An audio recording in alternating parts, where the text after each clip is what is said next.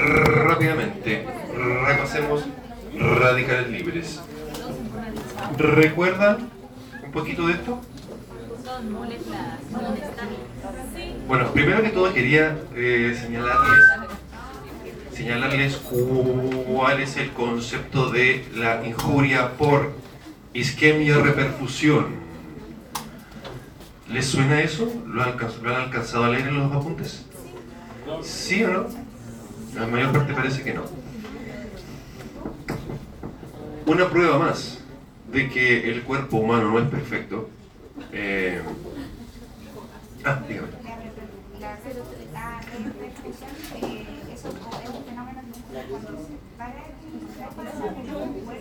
Exactamente. ¿Cómo el nombre lo sugiere? La restitución del flujo sanguíneo. Hay un punto intermedio entre que una célula sufre eh, isquemia mantenida en el tiempo que la lleva a hipoxia y eventualmente injuria, necrosis, muerte, está un extremo, ¿cierto? Hipoxia total, irreversible, irreparable, irrefrenable, etc. Y eh, el otro extremo, una célula que sufre una injuria, una hipoxia, que duró poquitito o fue poco intensa, se restituyó el flujo sanguíneo, como ocurre, por ejemplo, cuando uno hace ejercicio. Cuando uno hace ejercicio, las células musculares sufren hipoxia. Hipoxia que es transitoria, nunca es tan intensa como para infartar nuestros músculos. Si así fuese, estaríamos bajo tierra hace ya mucho rato. Cuando nos tocó apretar cachete en buen chileno para el terremoto del 2010, ya nos habríamos infartado todos. Y no es así. Podemos soportar ciertos niveles de hipoxia. Entonces tenemos este otro, este otro extremo, una hipoxia leve, reversible, dentro de todo fisiológica inclusive. Pero aquí al medio tenemos un estado intermedio, como el nombre bien lo señala, donde una, una célula sufre una isquemia por un cierto tiempo. ¿Cuánto tiempo? No es posible decirlo. No hay un punto preciso y exacto, pero se sabe que existe el fenómeno de la injuria por isquemia reperfusión, donde en términos súper sencillos el remedio termina siendo peor que la enfermedad.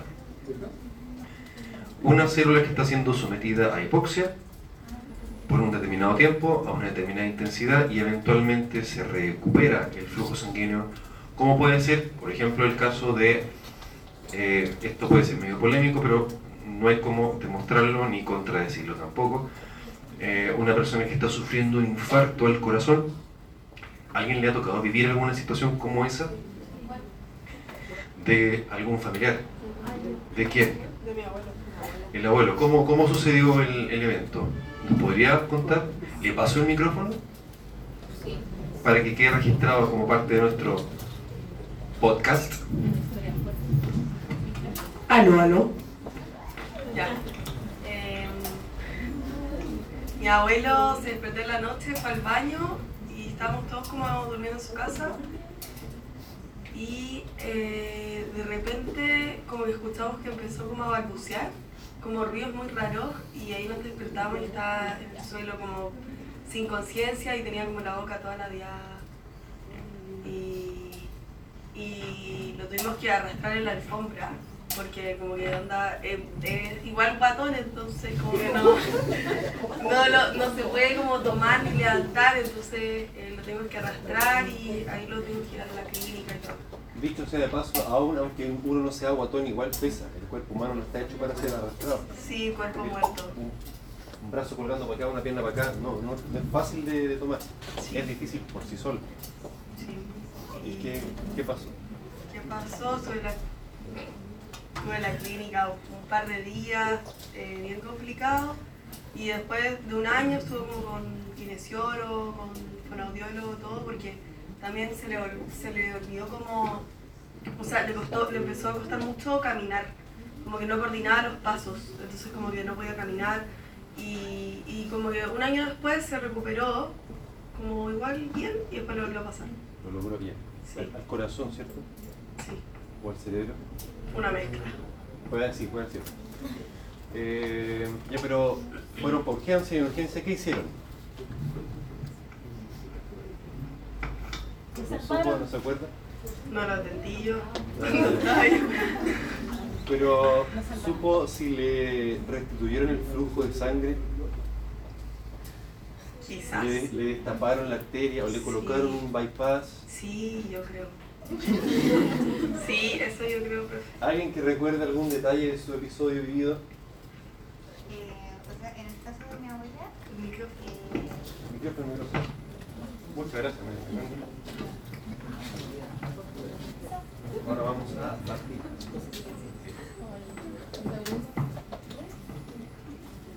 eh, tengo una mezcla como de, de historias porque mi abuela eh, ya ha sufrido tres ACV. Ya. Y la, la verdad fue que eh, la primera vez eh, creo que se le aplicó un neuroprotector porque no sabían cómo hace cuánto estaba como había transcurrido. Eh, después de eso, eh, bueno, le pusieron nitroglicerina y empezaron con anticoagulantes. Pero al momento de pasar al catete- cateterismo, eh, se dieron cuenta de que había sido un ACV eh, no hemorrágico, quería decir isquémico. Entonces, el coágulo había pasado. Entonces, igual pasé por la... Bueno, ahí usted mencionó que el coágulo ya había pasado, por tanto se restituyó Sí, el flujo a las neuronas.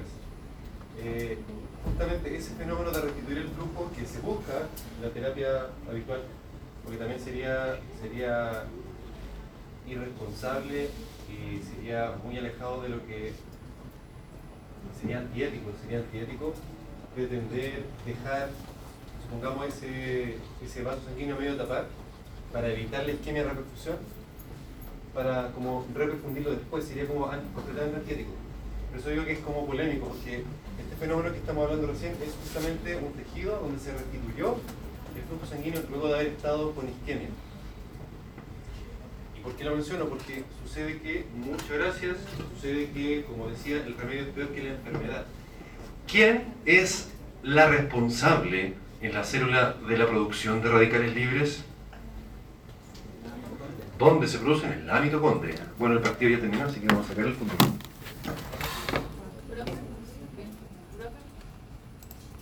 Se fue. Ya, dígame. ¿El problema es por la reperfusión o porque al soltar sangre de nuevo el coágulo se va? No, estamos hablando al interior de la célula. Ahí estamos, al interior de la célula. Ah, Vamos a la mitocondria. No, el coágulo. No, aquí no estamos hablando de coágulo, estamos hablando del interior de la célula. La cadena transportadora de electrones necesita, ¿qué cosa para funcionar? No, produce ATP. Produce ATP. Pero necesita, ¿qué cosa? Para efectos de la pregunta, oxígeno. Oxígeno. Sin oxígeno, la cadena transportadora de ATP, de ATP, de, de electrones no funciona. Por tanto, no podemos sintetizar ATP. Y la célula siempre va a tender a producir ATP. Es la función que tiene la mitocondria para poder hacer que sobreviva la célula. Por tanto, si tuve una célula que estuvo bajo hipoxia, si esta hipoxia fue intensa, este proceso va a frenarse absolutamente y va a haber predominio de la glicólisis anaerobia, ¿cierto? Glicólisis anaerobia que va a avanzar, va a avanzar, va a avanzar, va a producirse una acidosis intracelular y eventualmente va a haber una injuria irreversible, ¿cierto? Donde por mucho que yo reperfunda esta célula, reperfunda, le restituye el flujo sanguíneo y la oxigenación, le voy a tirar mucho oxígeno y ese oxígeno va a estar ahí dando vueltas, no va a pasar nada, no va a ser utilizado. Ese es un extremo, el extremo donde ya el daño por hipoxia no tiene vuelta. ¿Y por qué sucede la acidosis? ¿Por qué sucedía la acidosis cuando hay glicólisis anaerobia? eh, porque no realiza el ciclo de Krebs y después de la degradación de glucosa, de glucosa Con la se va Con la glicólisis, ¿cierto? También se produce ácido láctico, que libera un ácido láctico, libera un hidrógeno, ¿cierto? Si cambia la concentración de hidrogeniones en cualquier compartimento, cambia el pH en particular, cuando aumentan, el pH baja, ¿cierto? Se hace más ácido, muy bien. En el otro extremo teníamos lo que les decía hace un rato, una injuria por hipoxia, pero reversible, una que no fue muy intensa, donde la glicólisis anaerobia no funcionaba tanto todavía, por tanto yo reperfundo esta célula y puede volver a funcionar, puede volver a echar a andar su mitocondria, su cadena transportadora de electrones, y el oxígeno va a ser bien utilizado.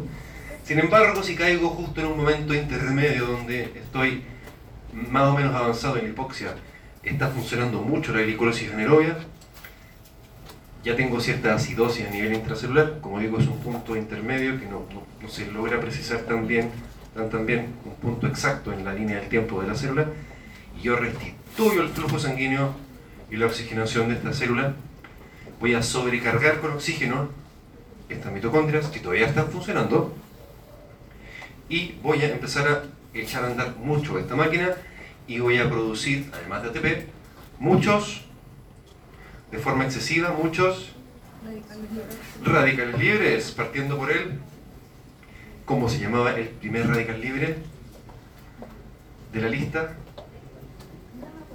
De la lista que vimos, el primer radical libre que vimos en la lista, ¿cómo que se llamaba? Está en el apunte. No. Superóxido. Superóxido. Ahora bien, ¿por qué se llamaban radicales libres? ¿Por qué los conocíamos como radicales libres? O más bien dicho, ¿qué importancia tienen los radicales libres? Se robaban algo. ¿Qué se robaban? ¿Por qué?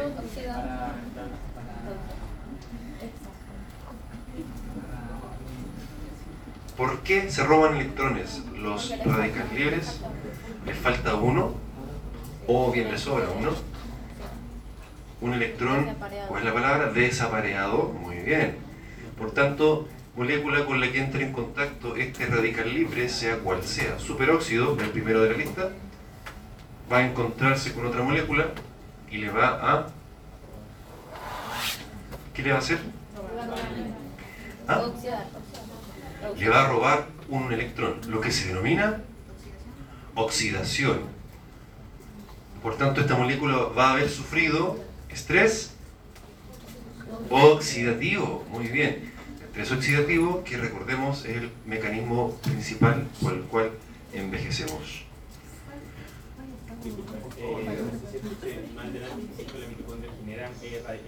radicales libres, además de ATP. ATP, sí. pero una producción normal de radicales libres mantiene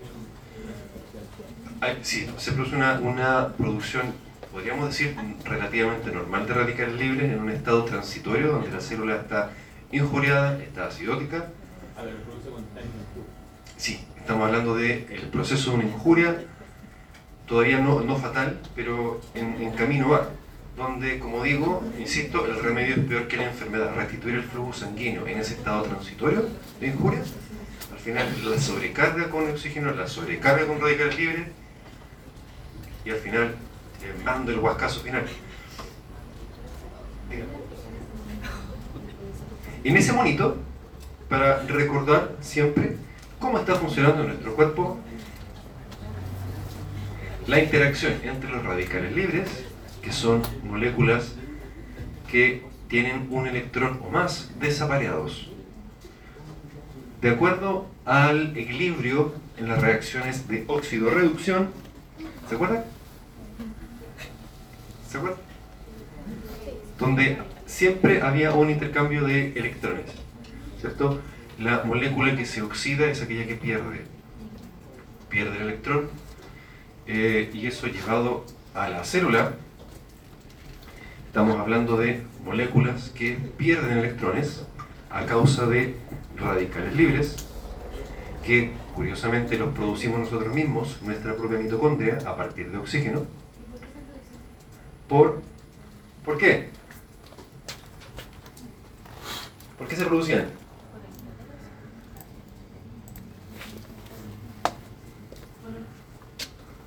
¿Por qué se producían? No, es un desecho, pero está bien que lo pregunte, está bien que lo pregunte. No, una respuesta completa y ella dijo lo primero que me, que me... Ah, ¿qué le respondió? Preguntó qué ocurría ahí. Acá. ¿Y qué está ocurriendo acá? Exactamente ahí, Sí, la producción de la producción de ATP. donde se libera un radical libre de oxígeno, un superóxido. Es, un- es una especie reactiva derivada de oxígeno, es el nombre correcto del radical libre. Especie reactiva derivada de oxígeno y tiene un electrón desapareado. ¿Bien o no? ¿Respuesta reactiva de qué? Especie reactiva derivada de oxígeno. Diga. pero no me quedó claro entonces, ¿Cuál? ¿por, por qué se, ¿por qué se produce? O sea, ¿cuál es? Se produce porque, miren, recuerden lo que siempre les he dicho ya, les he repetido hartas veces, a pesar de las poquitas clases que hemos tenido, el cuerpo humano, a pesar de lo que le digan los influencers, no es perfecto. Eh, digamos, de- si, si tuviésemos mecanismos de compensación perfectos, nunca moriríamos, y ese no es el caso, claramente. Una de las razones por las cuales nosotros envejecemos es porque nosotros mismos producimos radicales libres como consecuencia del funcionamiento de la cadena transportadora de electrones de la mitocondria. Exacto, es como un desecho de la cadena transportadora, es la caquita de la mitocondria. Es la caquita de la mitocondria. Es la caquita de la mitocondria. Dicha caquita mitocondrial, dicha caquita mitocondrial, tiene una forma de ser eliminada por la célula, que es mediante la acción de estas enzimas que están aquí. ¿Se acuerdan qué significaba? SOD. Muy bien. SOD significa superóxido. ¿Separado lo puse? ¿Separado? Dismutasa. Superóxido dismutasa. Luciano, ¿qué lo va a ayudar? Ah, siempre. Ah. Pensé que quería participar y explicarnos No, que no estoy tan al tanto. la superóxido dismutasa. No lo vamos a perder. Bien, gracias a la superóxido dismutasa, la, perdón, el, super- el ion superóxido ya se transforma en peróxido de hidrógeno. Aquí tenemos una curiosidad, sí, porque, vamos a la diapo, el eh, peróxido de hidrógeno, también conocido como agua oxigenada, también es un radical libre, porque es una molécula muy inestable, muy inestable, se disocia rápidamente y en esa disociación resulta que contiene dos electrones desapareados. Entonces la superóxido dismutasa hace la pega, pero no la puede hacer toda, la hace a medias. Necesita más ayuda, no es la, no es la única capaz de manejar este residuo, esta caquita mitocondrial. Necesita ayuda de otras enzimas. Entonces, eh, este peróxido, el peróxido de hidrógeno, si es que se acumula en la célula, también puede ser dañino, tóxico para la vida de la célula, porque en lugar de tener un radical, perdón, un electrón desapareado, que puede producir un solo daño, le puede pegar solo un puñetazo a una molécula, este le puede pegar dos. Dos. Dos electrones desapareados, sí. Por eso es que necesita la ayuda de otra enzima que estaba. Pues vamos a la mitocondria acá. Que es. Acá arriba. La catalasa participa, pero la que me interesa y que era la que le podría llegar a preguntar. No, es la que dice GPX. ¿Qué significa GPX? Glutatión peroxidasa. Muy bien, glutatión peroxidasa. ¿Alguien recuerda por ahí qué importancia tenía el glutatión? Sí, muy bien. Es un antioxidante que nosotros mismos lo sintetizamos. Dicho sea de paso, cada vez que nuestras células durante el ejercicio se someten a hipoxia, hipoxia por ejercicio, ¿cierto? Transitoria, eh, en, presencia, en condiciones relativamente estables, eh, vamos dando la señal para que nuestra maquinaria proteica sintetice más glutatión, de modo que conforme uno va haciendo ejercicio y se va entrenando, va haciéndose cada vez más antioxidado de forma natural. De ahí que el mejor antioxidante es el ejercicio, no son las vitaminas ni las cosas raras que andan vendiendo por ahí. Hacer ejercicio, a ustedes los antioxida con mucha más potencia que, que andar poniéndose sueros de vitamina C y esas cosas. Todo el litro de vitamina C también al tiro. Bueno, resulta que la gluta- la- con la glutatión peroxidasa se puede llegar a la reacción final de transformar este peróxido de hidrógeno en agua para poder ser eliminado y no sufrir estrés oxidativo. Entonces lo que hace es eh, transformar el, el peróxido en agua. simplemente. Sí, Esa, sí, es, esa es la opción, esa es la como función antioxidante que tiene. sí, justamente. Por eso, en el monito que nos preguntó hace un ratito la compañera que se llama María, hay que ver. ¿No? ¿Cuál fue la que preguntó? Usted preguntó, ¿no? ¿Por este monito? Eh, Francisca, ¿no? Sí, Francisca. ¿Ves? Me acuerdo. En este monito alguien dibujó los antioxidantes también. Antioxidantes como el glutatión.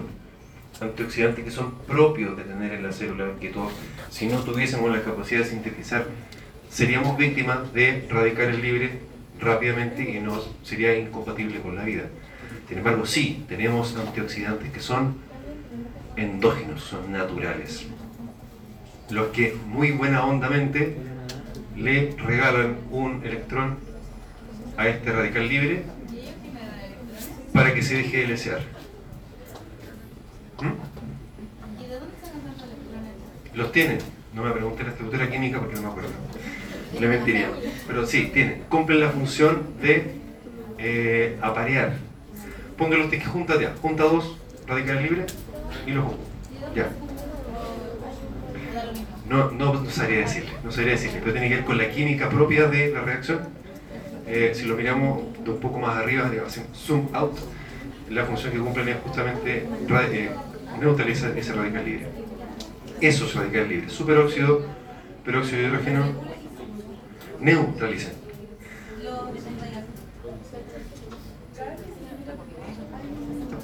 Sí, exactamente. El costo de generar nuestra propia energía es generar caquita mitocondrial. El costo de generar nuestra propia energía es producir caquita mitocondrial.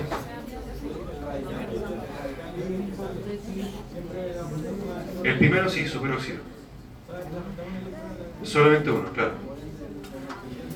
Después viene la, la superóxido de dismutasa que la transforma en peróxido de hidrógeno. Pero digamos, no queda ahí nomás, sino que tenemos otras enzimas, como la glutatión peroxidasa, que son las que terminan por eh, antioxidar, por reducir ese, ese oxidante. ¿Ah? Por eso, porque como tienen un electrón desapareado, o dos, o tres, pueden eh, hacer reacciones hacer reacciones covalentes, sacarle un electrón a otras moléculas, moléculas, y esa molécula puede ser un fosfolípido mem- de membrana, puede ser queda dañada, oxidada, ya no sirve. Si la célula puede, puede propagar la injuria o bien si eh, no, es, no es tan intensa la injuria, la célula va a detectar esa proteína anómala y la va a destruir. Y la va a destruir. En la medida que la célula tenga, tenga las condiciones para mantener el equilibrio entre las moléculas dañadas y la reparación de moléculas para poder reemplazarlas, va a vivir, va a tener buena salud celular. Una vez que eso sobrepase sus capacidades, la célula entra en apoptosis o necrosis según el tipo. ¿Hay como algo que uno llega como a hacer y que aumente los radicales? Sí, bueno, en, la- en el caso de la injuria repercusión. O cuando un caso súper súper común, por lo demás, una causa muy común de mirar, "Ay, María Fernández está jugando. No. No. Bueno, cada vez que ustedes fuman, están ingiriendo una cantidad importante de radicales libres. Pero al fumar, no es que se generen en el cuerpo Eh, También, digamos, no, es inmediato. Queda, queda dando el daño, la célula está haciendo cosas para poder recuperar el metabolismo. Cada vez que ustedes fuman pueden, pueden estar iniciando un cáncer, porque pueden estar dañando proto-oncogenes que al oxidarse se transforman en oncogenes. Así que lo mejor es no fumar. O dañar genes supresores de tumores, como la. ¿Cómo se llama esa famosa proteína supresora de tumores? P53. P53. Muy bien. O podemos estar dañando esa proteína, por tanto perder la capacidad de vigilancia genética de la célula, etcétera, etcétera. La caquita mitocondrial. El ion superóxido. El superóxido. El primero, en la punta aparece como el primer radical libre del listón. De los tres que les voy a pedir que se aprendan para el certamen. Hagamos una mini pausa. Ya.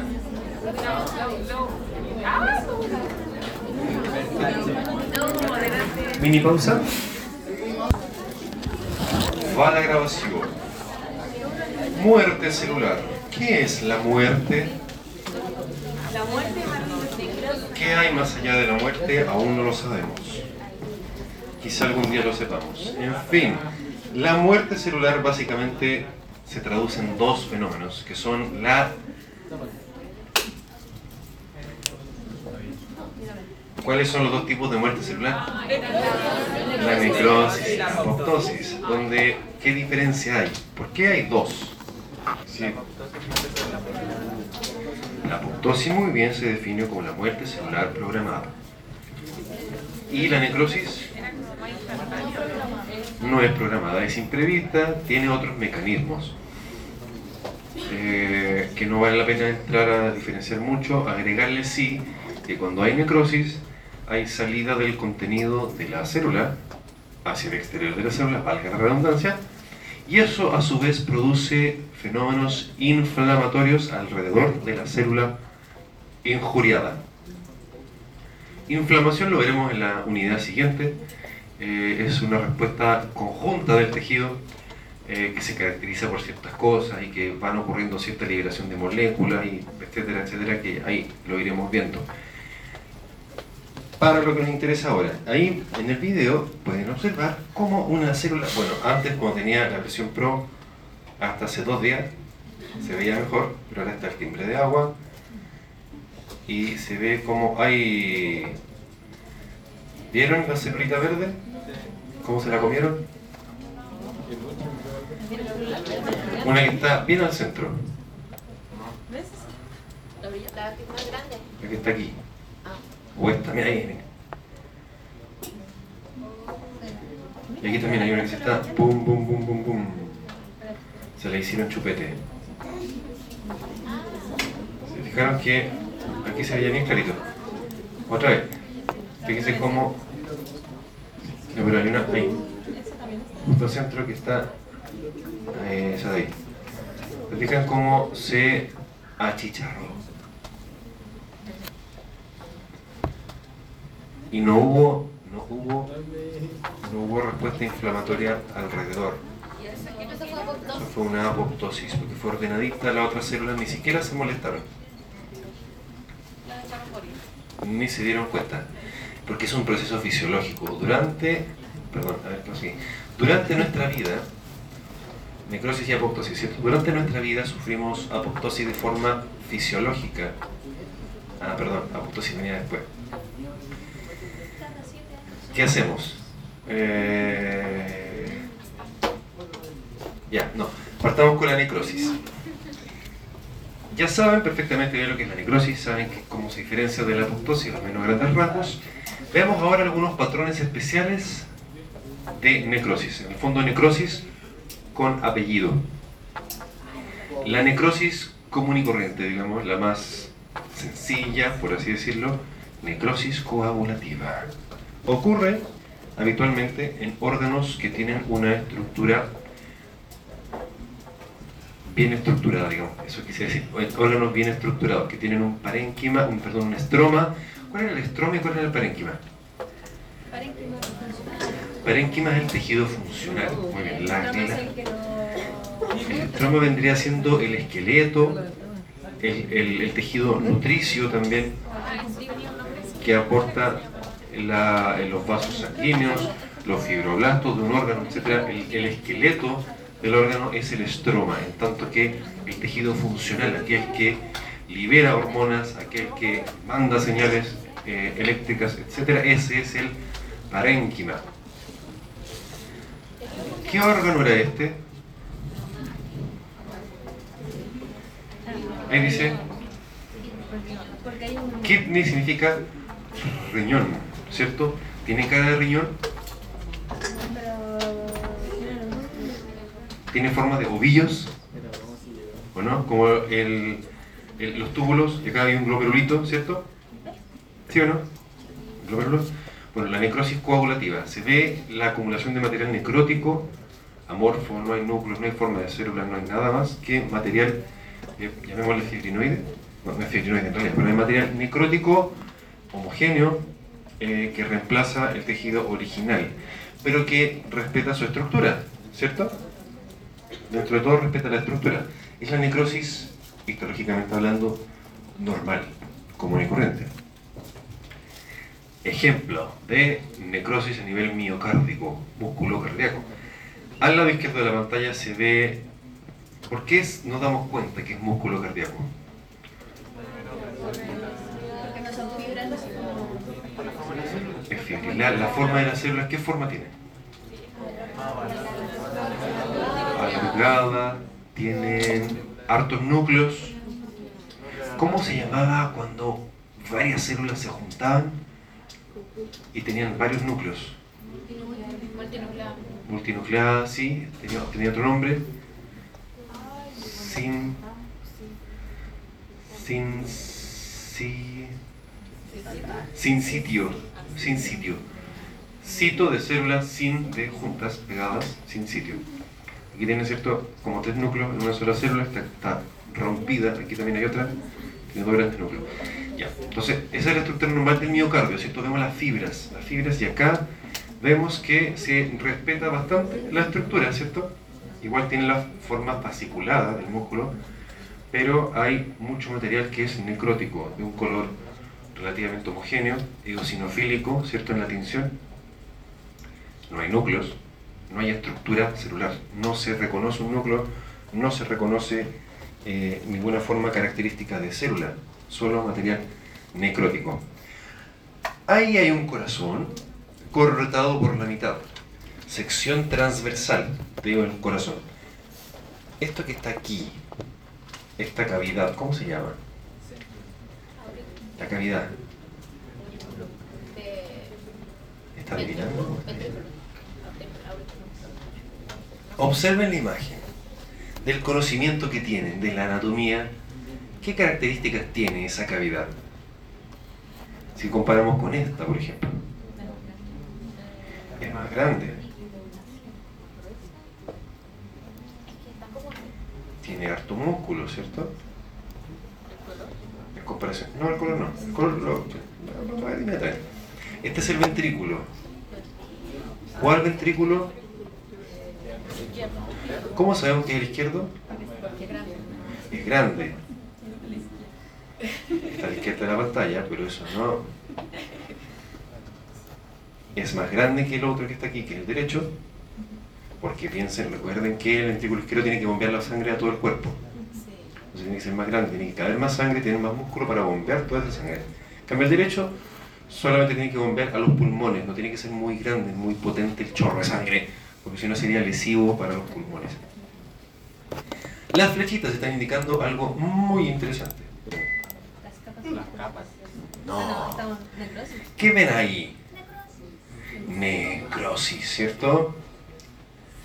Necrosis que macroscópicamente hablando respeta dentro de toda la estructura, ¿cierto? Del órgano.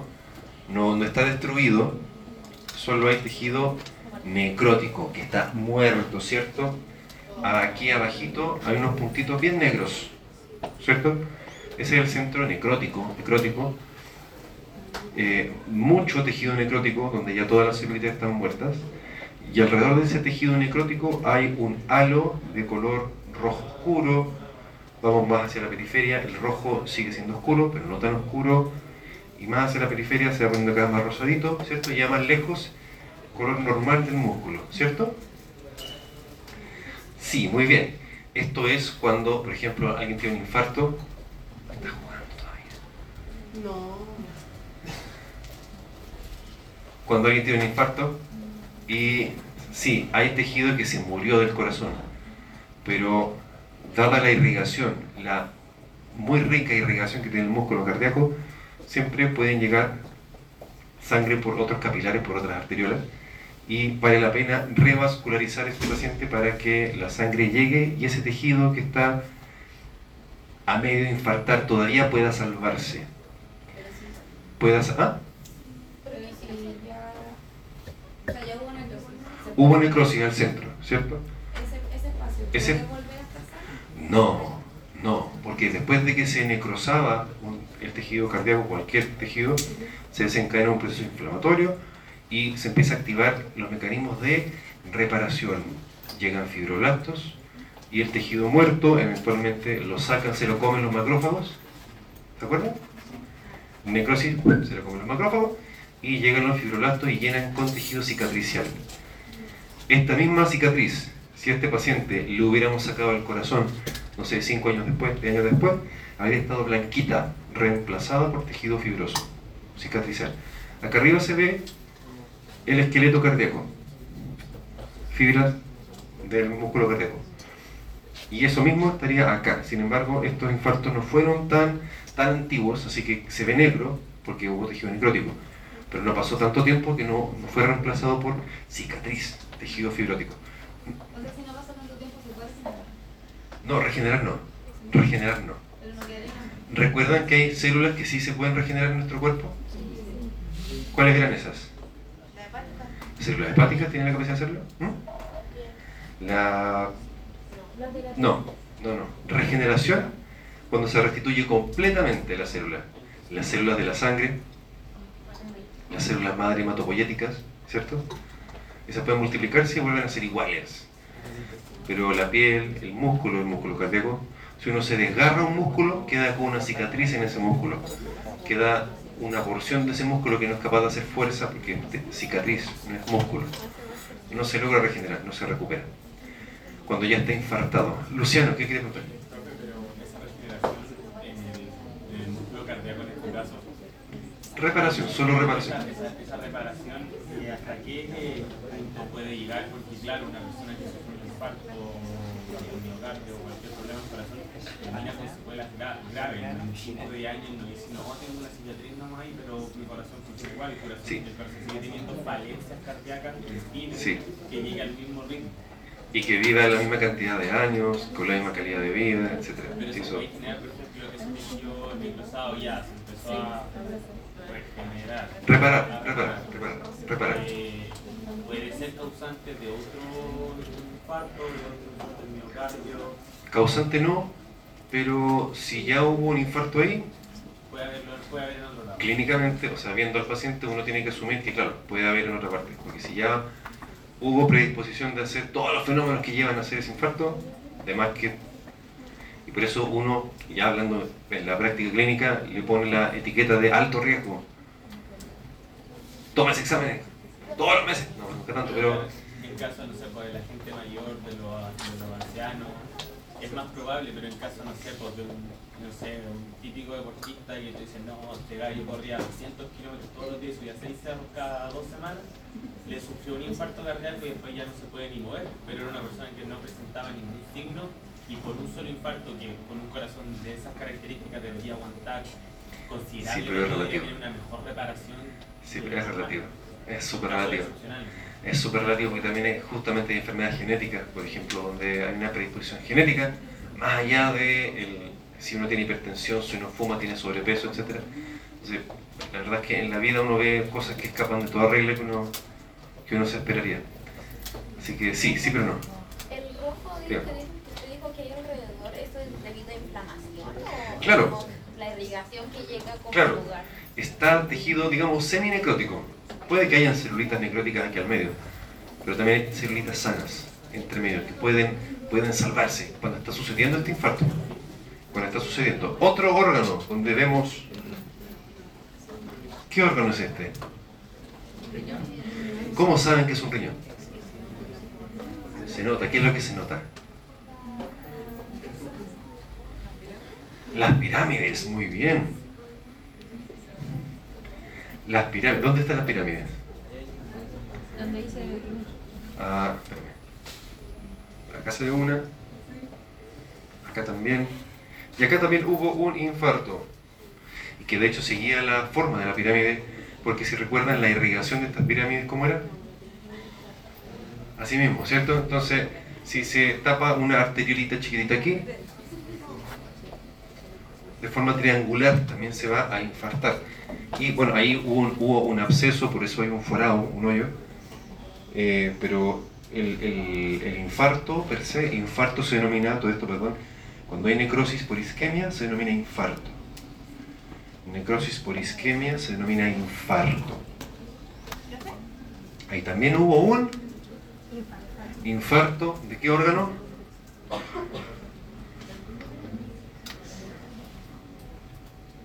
¿Qué órgano es?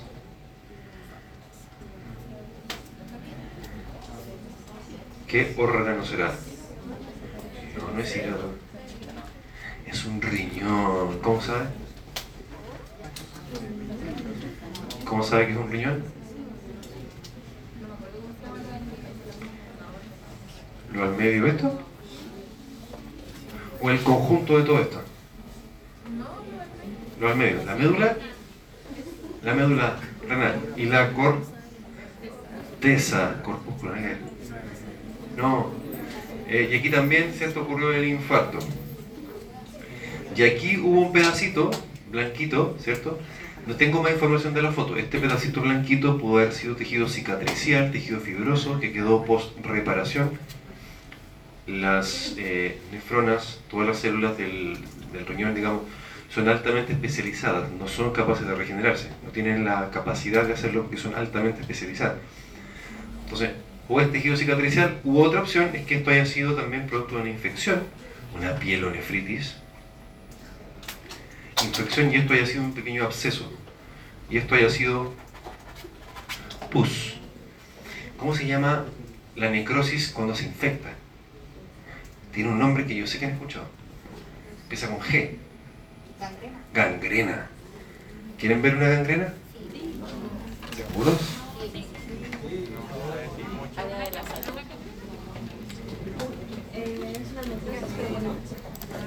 Gangrena, necrosis infectada. Un ejemplo, gangrena de Fournier. Es exactamente lo que piensan que es. ¿Lo fuiste visto alguna vez? Sí. Nunca falta. Es exactamente lo que usted piensa que es. La gangrena de Fournier. Cuidado con el lenguaje. Gangrena de Fournier. Se necrosa y se, inf- o sea, se infecta y por tanto se necrosa la piel del perineo. ¿Perineo? La zona más baja de la pelvis, ¿cierto? Por tanto, el tratamiento es quirúrgico. Hay que sacar toda la piel infectada. Toda. ¿Cómo se perineo de tal forma? Es que depende. La persona puede estar eh, inmunosuprimida y si la bacteria que causa esta infección es, digamos, de alta letalidad, de alta virulencia, pasa, sucede. Y le tienen que sacar todo, eh, sí, pasa. Pasa en hombres, puede pasar en hombres sanos también, eventualmente. Acá se preservan las funciones urológicas, eventualmente la hormonal también, solamente que eso queda expuesto. Todos los órganos internos de ese hombre quedan expuestos. Imaginarán que después habrá que reconstruir el recto también. Pasa. Ahora, gangrena, entonces esa piel se necrosó por una infección severa. Pero también ocurre, bueno, esta es la típica gangrena de la persona con diabetes. ¿Cierto? ¿No te de infección por bacterias Eh, sí, claro. por Todo eso, por eso que dejan, dejan en la UCI meses de, de tratamiento, de trabajo.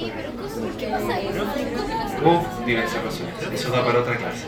Y en el caso extremadamente fuerte, por ejemplo, a los gente que no se prepara y sube una montaña y se empieza a necrosar. Ah, no, porque en esos casos es por frío extremo. Pero igual se queda Sí, en el peor de los casos sí. Pueden perder dedos.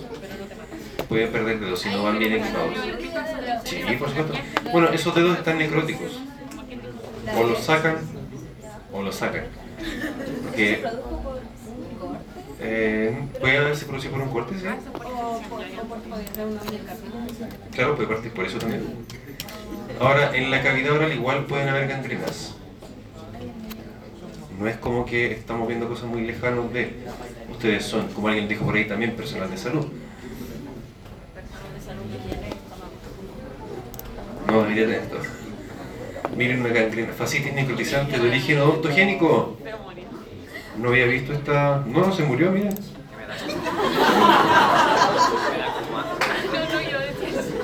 No está muerto.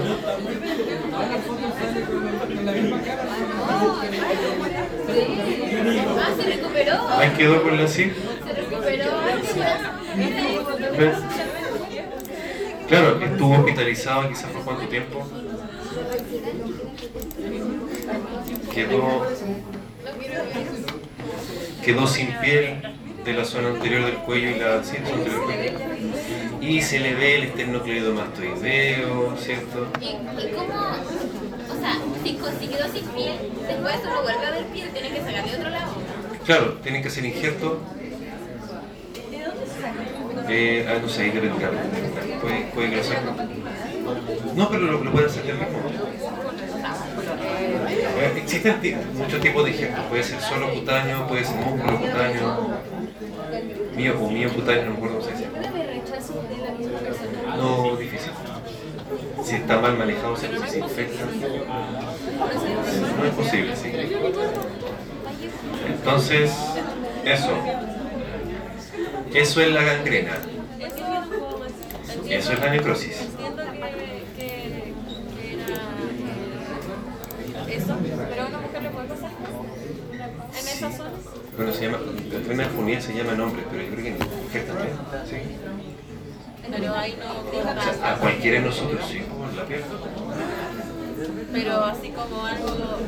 Ah, sí. Pero queda sin protección cutánea, sin barrera cutánea en su zona genital. No, todavía no. Necrosis licuefactiva. Otro tipo de necrosis, muy preguntable. En este caso, pasemos a la imagen bonita.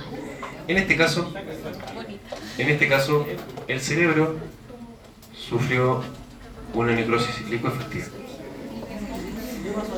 ¿Qué pasó aquí? En primer lugar se llama licuefactiva o colicuativa, que es como aparece también en el apunte, porque si lo googlean en español lo, lo denominan así. Colicuativa. Eh, ocurre que la zona necrótica se licuefactúa, licue de líquido, queda friable, extremadamente friable. Yo podría meter el dedo aquí y pasaría de largo, como una especie de queso crema. Y eso sucede sigue siendo, sigue siendo eh, queso de cabeza, queso de cabeza. Sigue siendo la misma necrosis, solamente que lo que cambia es el órgano donde ocurrió. La anterior necrosis ocurre en cerebro, en el corazón, perdón, en el riñón, en,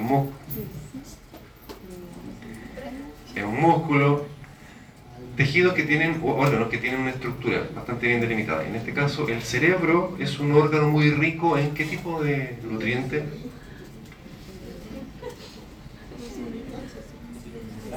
Mielina. Mielina, y la mielina es lípido, mucho lípido. Tanto, aquí se infarta y queda friable. Yo podría con una cuchareta o lo que fuese. No queda tan firme como el infarto, digamos, del corazón. Agréguenle que aquí probablemente hubo un absceso, una infección cerebral. Un infarto cerebral. Eh, mira, lo que puede haber pasado aquí es que como el cerebro está dentro del cráneo y el cráneo no puede expandirse, supongamos que acá llegó el absceso, una pelota de pus, Ah, explotó ahí dentro. Que, no, no, que aumentó la presión dentro del cráneo, el cráneo no se expande, entonces el cerebro se ve comprimido igual que la guagua durante el parto, que sufre, que sufre hipoxia y se infarta la zona, porque el cráneo no se puede expandir. Eh, pero, pero ¿qué, ¿qué es la licuefacción? Eso, un tipo de necrosis que tiene características friables. Eh, ah, sí. Aquí también vemos otro ejemplo de necrosis. ¿Qué órgano es este? Ninguno. A ver, estimados futuros profesionales, estimados futuros, no es ni destino, ni lengua, ni... No. Estimados futuros profesionales, usen su conocimiento, observen, procesen y luego emiten un diagnóstico. Porque es re fácil ir por la vía cáncer, cáncer, cáncer, cáncer, cáncer, cáncer, cáncer. Pero el riesgo de equivocarnos es tremendo y de causar más daño también. Observen qué es lo que les dice la imagen, qué es lo que este órgano les está diciendo, qué es, qué observan, qué observan, además de la necrosis. Es como un pulmón, ¿o no? Cuando ustedes sean patólogos, algunos se van a especializar en patología. ¿Es pulmón? Es un pulmón. Es un pulmón. ¿Cómo sabemos que es un pulmón? La parte ¿Qué de forma? aquí, Ah, ya, bien, se fijó en la cisura. Bien. En las cisuras, en la guatita, dice Emilio. Bien. Ah, bueno, acá vemos también que tiene puntitos negros, ¿cierto? Parece que era el pulmón de alguien que fumaba. Mm. Bueno, vemos que tiene los bronquios. Es como una esponjita. Tiene todos los bronquios. Y este gran forado que está aquí, ¿es un bronquio? No, era fue un absceso. Fue un absceso, una pelota de pus. Esta persona tuvo una neumonía. Y esa neumonía, en vez de... eh, esta, neumonía, como decimos en, en buen chileno, maduró. Maduró. No es correcto decirlo así, pero maduró y se transformó en un absceso. En una gran pelota de pus. Absceso. Y ahí se ve necrosis liquefacta. ¿Qué quiere decir eso que el color y la contextura que tiene. y ese foramen eh, no es como el, no acuerdo cómo se llamaba, pero el que conectaba con el otro pulmón? Bronquio Fuente. ¿La Karina? Sí. No. Un absceso. ¿Qué tiene y, y dónde, dónde estaría la cocaína? No sé, porque ni siquiera sé qué sección del pulmón sacarlo. sí. Pero qué bueno que se haga esa pregunta. Necrosis gaseosa. Esta se parece a la licuefactiva. Como el nombre lo señala, gaseosa. ¿Se parece al? No. Caseum. Latín. Caseum. Caseum, sí. Queso. Queso. La necrosis gaseosa. ¿Qué órgano es este? Pulmón. También es un pulmón. Muy bien. La diferencia del absceso anterior. La diferencia del absceso anterior, la necrosis gaseosa se parece al queso. Déjeme poner la foto siguiente. Ah, este también fumaba, obvio, ¿cierto? Se parece al queso, ¿cierto? Necrosis gaseosa. Ah, queso ricota, pero un poquito más seco. Eh, es la típica necrosis de la tuberculosis. De la tuberculosis. Eh, cosa que vamos a retomar más adelante cuando veamos patrones inflamatorios también. No, Porque sí podría haber, sí, podría haber. La pus se compone de leucocitos, leucocitos muertos. Entonces, para que haya pus tiene que haber una reacción inflamatoria. O infecciosa no, pero En este caso no. No, en este caso es la superficie del tejido que está teñido. Es una chimenea. Alquitranado. Tuberculosis, necrosis gaseosa, tuberculosis, una enfermedad que viene en resurgimiento. Así se ve la necrosis gaseosa en un granuloma macroscópicamente que es, es más, más, ¿cómo se dice? más sólida. Más sólida y de que si ustedes hacen una tinción especial van a encontrar al bacilo que produce la tuberculosis. ¿Cómo se llama el bacilo que produce la tuberculosis? Bacilo B. La verdad es que se le llama de varias formas.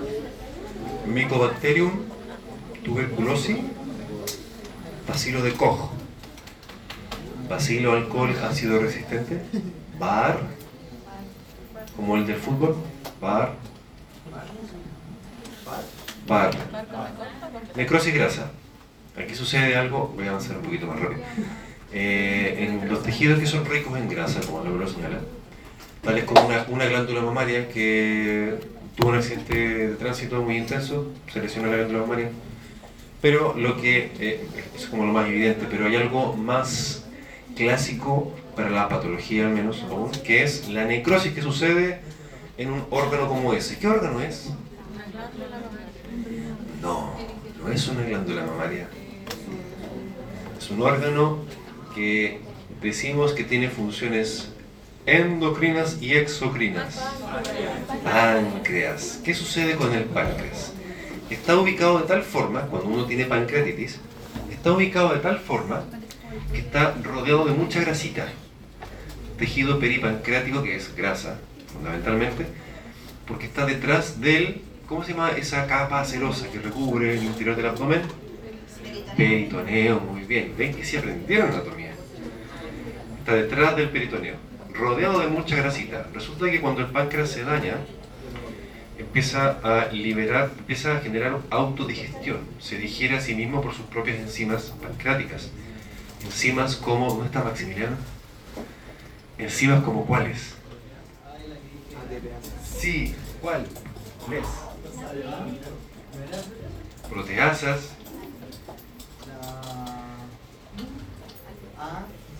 Amilasa. amilasa también, ya se empieza a digerir solito el páncreas.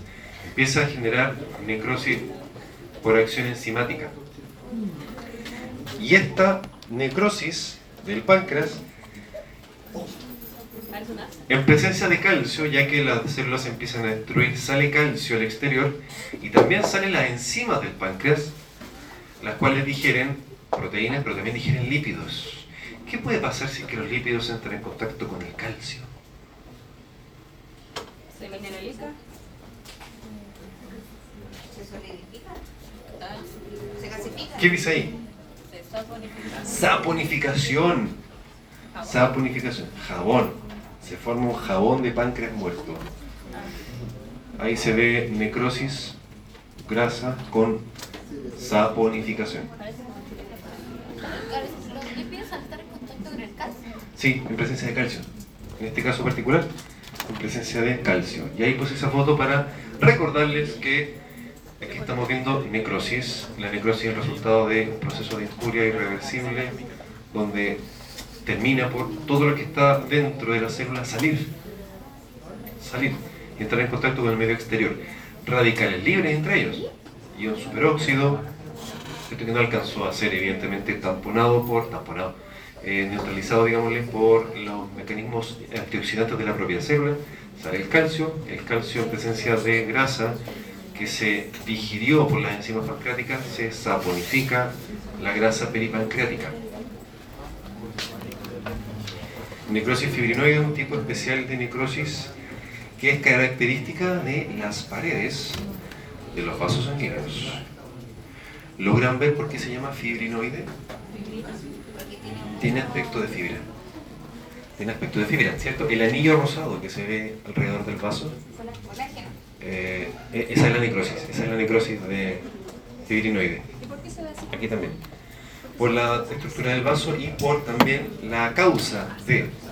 Habitualmente, la necrosis fibrinoide que afecta las paredes de los vasos sanguíneos es producto de. ¿A quién le gusta Doctor House? ¿Se acuerdan de las vasculitis? Vasculitis significa inflamación de los vasos sanguíneos, habitualmente de origen autoinmune. Eh, lo que sucede es que se infartan los vasos sanguíneos por, por autoanticuerpos. ¿Cómo eran los vasos sanguíneos de los vasos sanguíneos? ¿Cómo se llaman? Los vasovasorum. ¿Eran grandes o eran pequeñitos? Pequeñitos. Entonces resulta que si esos vasos sanguíneos se, se infartan, se, se tapan con algún fenómeno, por ejemplo cuando puede ser un fenómeno eh, autoinmune, sucede que se necrosan rápidamente las paredes de los vasos sanguíneos y además, como las paredes de los vasos sanguíneos no tienen tanta irrigación, no llegan tantas células inflamatorias, tales como neutrófilos, linfocitos, los redonditos, gorditos, bien pintados, no llegan. Entonces ocurre una necrosis bastante limpia, bastante limpia, que es pura fibra, puro material necrótico alrededor del vaso sanguíneo, sin tanto infiltrado inflamatorio, Y eso. 6.50, de- dejémoslo hasta acá. También, sí. Porque al final se refleja como la estructura, como que queda puesta, pero, No, pero si hay que contraer, no se contrae. No hace nada. Es más como el vaso sanguíneo se necrosa, se tapa y todo el tejido que está siendo irrigado por ese vaso sanguíneo, todo el territorio, también se necrosa.